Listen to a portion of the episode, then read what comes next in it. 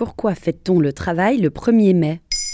Merci d'avoir posé la question. En février 2023, le New York Times a publié un article titré Les Français aiment manifester, mais c'est peut-être ce Français qui aime le plus ça. C'est le portrait de Jean-Baptiste Rédé, un manifestant professionnel qui fait toutes les mobilisations depuis 10 ans. Aux yeux des Américains, et du monde d'ailleurs, les Français sont les spécialistes des grèves et des manifestations. Pourtant, le 1er mai, la journée internationale des travailleurs, vient de l'autre côté de l'Atlantique. Aux États-Unis. Oui, pendant la deuxième moitié du 19e siècle, les États-Unis connaissent une grande croissance économique. C'est l'époque des chemins de fer, des mines, de l'industrie, des premiers gratte-ciel, la fin de la conquête de l'Ouest. C'est le Gilded Age. Ça signifie la période dorée. Pas l'âge d'or, mais bien doré. C'est une période de développement, mais un peu superficielle, un peu en toc, car sous le doré, il y a quelque chose de moins glorieux. C'est une époque où les inégalités se creusent et la pauvreté est atroce. Des dizaines de milliers d'immigrants et américains sont employés au moins 12 heures par jour, tous les jours de la semaine, dans des conditions dangereuses. Le 1er mai 1884, plusieurs syndicats se réunissent. Ils se donnent pour objectif d'obtenir la journée de 8 heures d'ici deux ans. Ils choisissent le 1er mai car c'est le début de l'année comptable pour les entreprises, c'est-à-dire le début des contrats pour les ouvriers. Deux ans plus tard, le 1er mai 1886, ils n'ont pas obtenu gain de cause. Alors une grève générale est déclarée dans tout le pays. Mais à Chicago, un meeting dégénère. Une bombe explose, tuant manifestants et policiers. Le mouvement est réprimé dans le sang et des ouvriers sont pendus en place publique. C'est le massacre de Haymarket.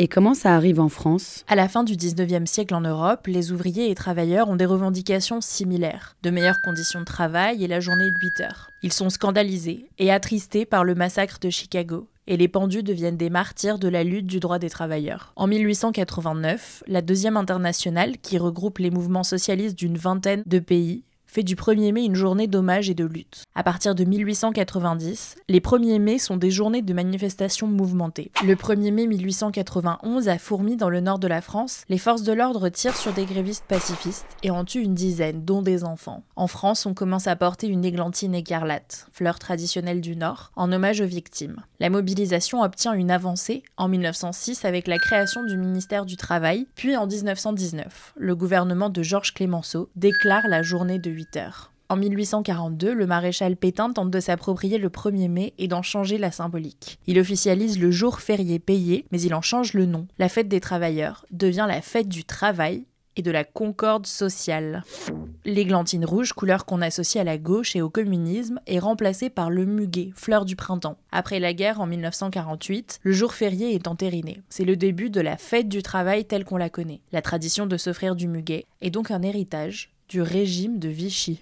Et aujourd'hui? Eh bien, le 1er mai garde un caractère très politique, notamment en période de mobilisation sociale pour les syndicats et les partis de gauche. En France, l'extrême droite essaye de se l'approprier en célébrant Jeanne d'Arc. Le May Day ou Labor Day est toujours célébré en Amérique du Nord, mais plutôt le premier lundi de septembre. En 1894, le président Grover Cleveland en a fait un jour férié, mais l'a déplacé pour essayer de faire oublier le massacre de Haymarket. Aujourd'hui, il est encore fêté dans une centaine de pays du monde, dont la quasi-totalité de l'Europe. Voilà pourquoi on fête le 1er mai. Maintenant, vous savez, un épisode écrit et réalisé par Antonella Francini. Ce podcast est disponible sur toutes les plateformes audio et si cet épisode vous a plu, n'hésitez pas à laisser des commentaires ou des étoiles sur vos applis de podcast préférés.